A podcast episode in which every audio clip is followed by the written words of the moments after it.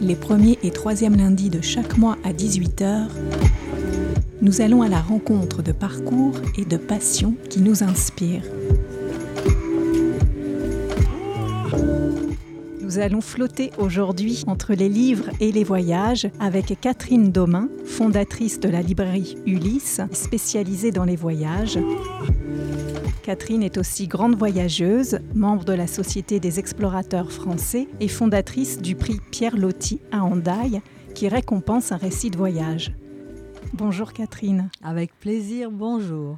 Alors nous enregistrons cette émission à Hendaye, dans vos quartiers d'été, dans une librairie qui s'appelle aussi Ulysse, puisque la librairie mère, je dirais, se trouve à Paris, sur l'île Saint-Louis. Nous avons une super belle vue sur l'océan. Qu'est-ce que cette vue vous inspire? Bah, Elle m'inspire tout. Elle fait que euh, je suis ici tous les étés. Sinon, si j'avais ma librairie au fond d'un placard, je ne crois pas que je pourrais faire ça tous les étés. Mais là, j'aime, j'aime la mer. J'ai beaucoup navigué sur un peu tous les océans et j'ai besoin de la mer. Et tous les matins à 7 heures, je suis dans l'eau avec des copines et puis on nage un peu, et puis on papote, et on s'amuse bien. Et à 8 heures, je viens euh, œuvrer dans ma librairie avec beaucoup d'enthousiasme et beaucoup d'énergie grâce à l'océan. Vous avez été navigatrice? J'ai pas été navigatrice, mais j'ai fait pendant presque 20 ans, chaque euh, année, une ou deux ou trois croisières dans le Pacifique, euh, en Méditerranée, euh, un peu partout. Et j'adore cette vie. J'adore la mer, j'adore. Voilà. Comment passe-t-on de la mer au livre? Mais c'est plutôt, je suis passée des livres à la mer plutôt, parce que les livres c'est mon enfance, ma mère qui m'a donné mes premiers bouquins que je lisais dans le, dans le lit sous les couvertures avec une lampe de poche. Et c'était Alexandre Dumas, pour ne rien vous cacher. J'étais passionnée et je trouvais l'école tellement ennuyeuse, le pensionnat tellement triste qu'il me fallait ça tous les soirs. Il me tardait d'aller au lit pour lire. Puis j'ai un grand-père qui était libraire à Bergerac et qui avait la maison de la presse. Et chaque fois qu'on descendait à Hendaye, on s'arrêtait chez mes grands-parents. Et là, je faisais des radias de livres pour Hendaye. Il faut dire que je suis la combinaison de deux grands-pères, un qui était capitaine au long cours et un autre qui était libraire. Et puis, j'ai voyagé pendant dix ans, sans m'arrêter. Et un jour, je me suis dit, mais je ne peux pas être comme ça autour du globe sans arrêt. Euh, il va falloir que je trouve quelque chose à faire. Vous ne reveniez jamais pendant ces dix ans? Si. Je revenais l'été pour aller voir ma famille, pour prendre des forces, pour aller voir les toubibs si nécessaire. Et je repartais aussi sec. Et puis, un jour, en repartant faire un tour du monde, alors là, un vrai, matériellement, je me suis dit, dans, dans un an, je reviens. Et qu'est-ce que je vais bien pouvoir euh, inventer pour vivre? Parce qu'il faut que je ne peux pas continuer à tourner comme ça autour du globe avec juste une petite valise. Au fur et à mesure du voyage, j'ai, par déduction, je me suis dit, je veux pas d'employé, je veux pas de, pas de patron. Euh, La liberté. Qu'est-ce que je peux faire? Euh, Je peux faire avoir un petit magasin, vendre des choses, quoi. Et donc, je me suis dit, la seule chose que je peux vendre, ce sont des livres. Et ça me paraissait justifié parce que chaque fois que je partais en voyage, je faisais 15 librairies pour trouver de la documentation et je n'en trouvais que rarement. Donc, à, euh, à Sri Lanka, j'ai décidé de faire ça de faire une librairie de voyage. C'était la révélation là-bas au, Sri Lanka Non, c'était au fur et à mesure. Euh, ça a évolué euh, en Égypte, ensuite au Yémen, ensuite en Inde, etc. Et à Sri Lanka, j'ai dit, je vais faire euh, une librairie de voyage, ça n'existe pas. Donc ça, on Il était avait... dans les années 1970. Voilà. Il y avait des, des librairies colonialistes, des pays qui faisaient de la documentation sur les colonies qu'ils équipés, occupés. Il y avait euh, déjà une librairie de cartes en Angleterre, mais c'est tout. Et j'ai dit, bon, voilà, je vais faire ça. Et je cherchais un nom pour ma librairie. En allant euh, chercher le journal, dans l'île Saint-Louis, où j'habitais déjà, à Paris, je lève le nez et je vois une toute petite librairie qui faisait 16 mètres carrés quand elle était vide. Et qui était une librairie, et je vois qu'elle s'appelle Ulysse. Hein Donc je, rentre et je, je vois quatre garçons en train de jouer au poker à 8 heures du matin. Je suis un peu surprise et je dis Oh, elle est jolie cette petite librairie. euh. Et il y en a un qui me dit Elle est à vendre. et j'ai sauté dessus. Et donc, euh, euh, à partir de là, bah, tout est allé très vite. Et voilà comment j'ai commencé. Et j'ai gardé, je cherchais désespérément le nom que j'allais donner à ma librairie. Et je me suis dit, mais Ulysse, euh, où elle avait été nommée d'après James Joyce, qui avait séjourné dans l'île Saint-Louis. Je dis, mais on va faire comme les bateaux, on va pas changer le nom, parce que Ulysse, c'est aussi le premier navigateur, explorateur de l'univers. Voilà. Et vous avez donc fondé cette librairie, c'était en 1971 à Paris. Oui. Ensuite, vous avez créé cette annexe ici à Hendaye, un peu plus tard, je crois dans les années euh, 2000, Et ma- 2007. 2007. Et maintenant, vous avez donc deux librairies qui s'appellent donc toutes les deux Ulysse, Ah bah c'est normal, c'est la chaîne.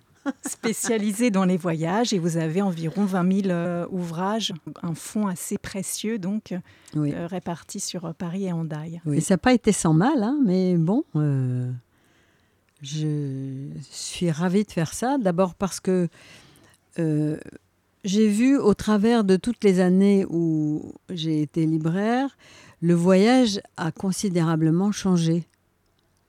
La lecture aussi, enfin les livres aussi, euh, tout a changé. Donc j'observe ça euh, très attentivement et je ne voyage plus beaucoup et donc euh, je suis euh, complètement euh, sevrée de cette envie de voyage grâce à l'océan qui est là, que je vois tous les matins quand j'ouvre ma porte.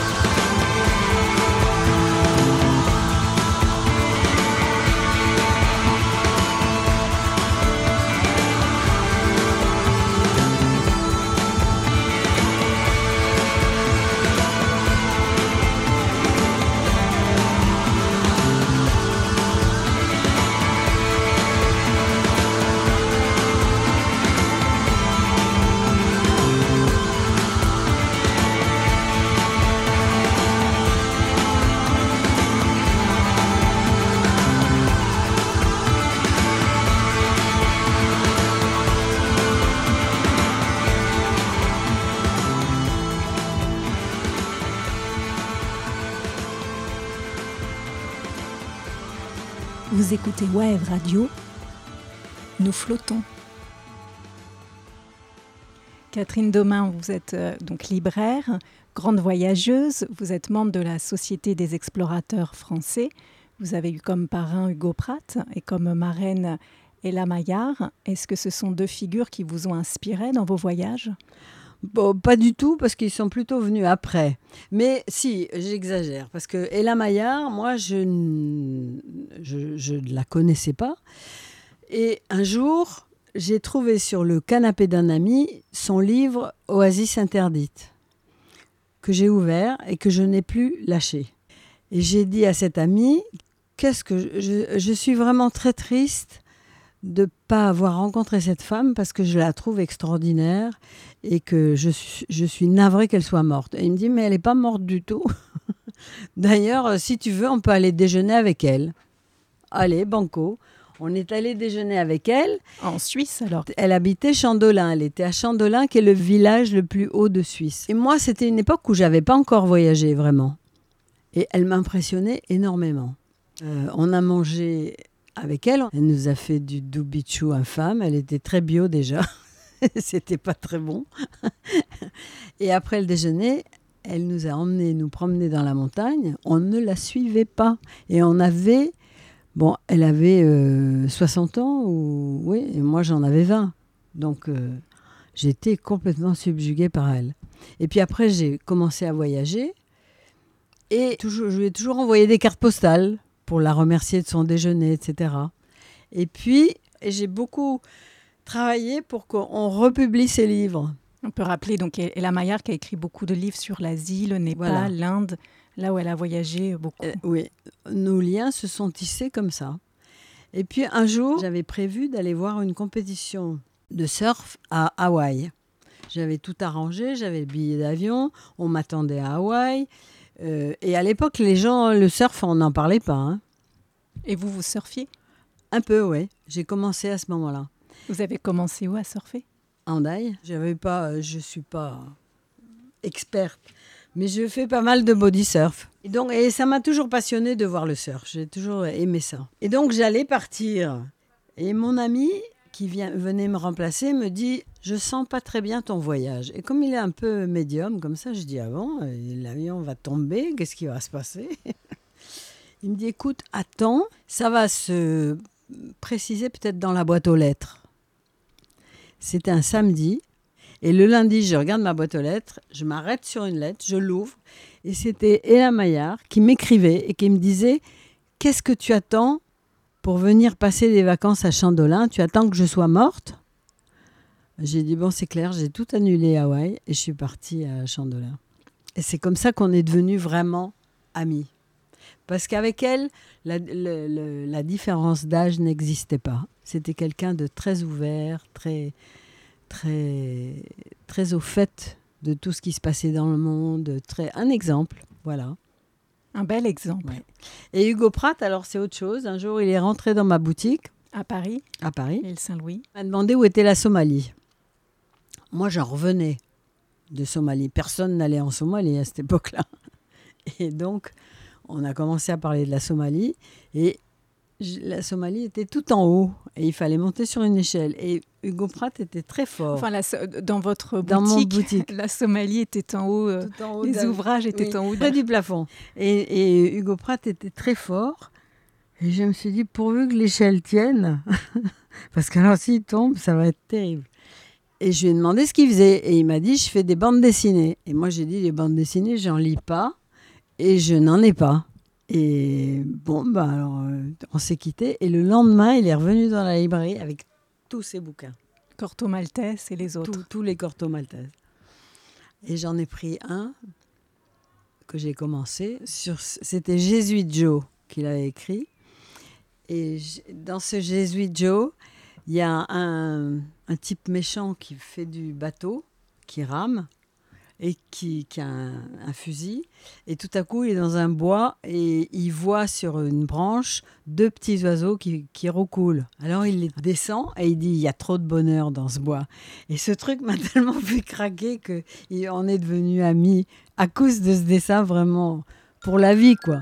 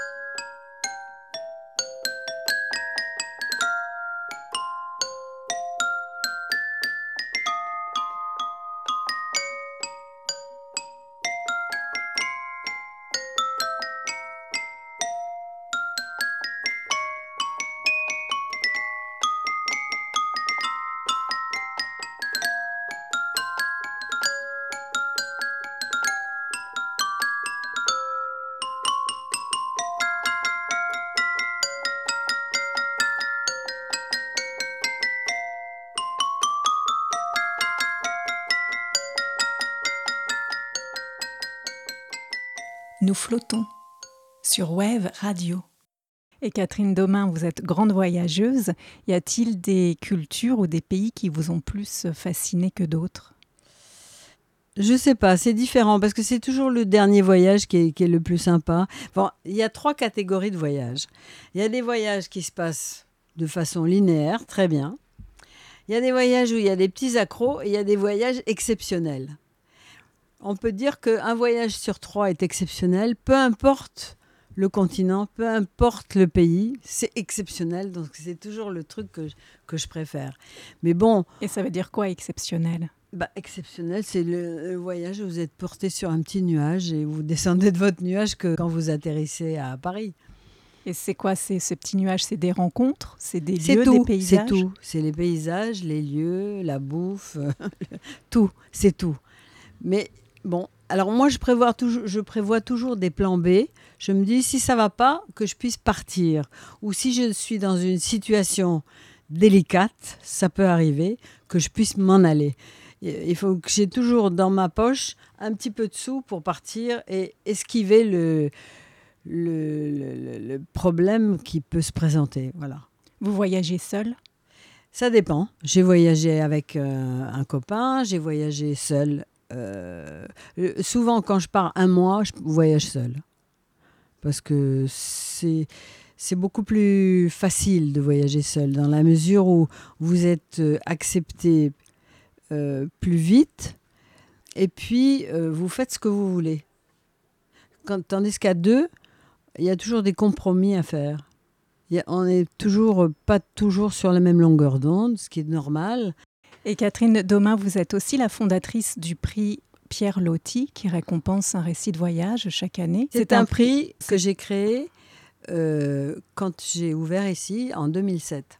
Parce que je me suis dit, Ouais, il faut que je fasse quelque chose pour, euh, pour m'intégrer peut-être plus à Hendaye et pour euh, faire partie un peu du, de la vie. quoi. Et j'ai eu 15 lauréats. Cette année, malheureusement, à cause du Covid, j'ai pas fait de prix Pierre Loti parce qu'il n'y avait pas assez de concurrents, pas assez de récits de voyage sortis. Donc, euh, j'ai reporté tous les concurrents 2022 sur 2023.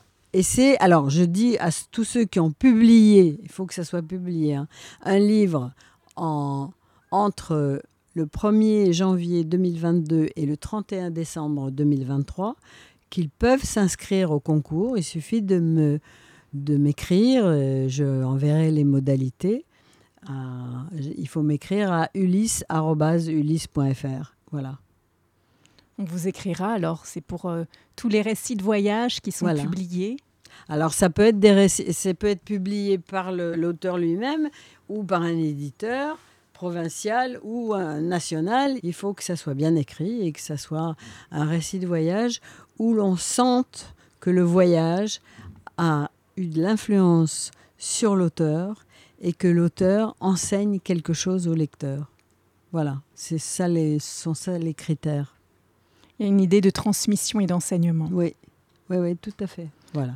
Merci beaucoup Catherine, Catherine Domain pour ce témoignage. Et je rappelle aussi à nos auditeurs que cette émission peut être écoutée aussi en podcast sur le site de webradio.fm. À très bientôt pour une prochaine émission Nous flottons.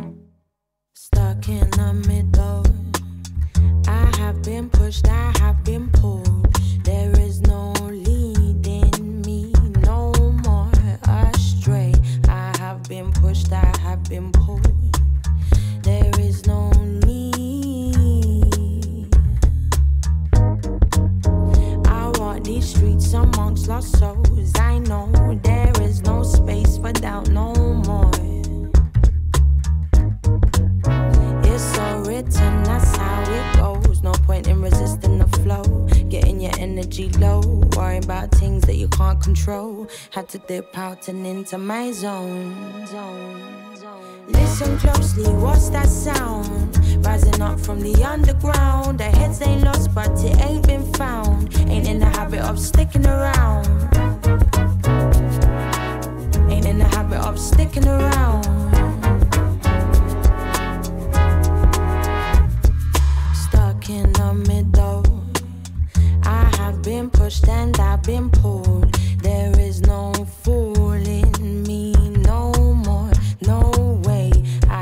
been pushed and I've been pulled. You have no say no more. I walk these lands with open mind.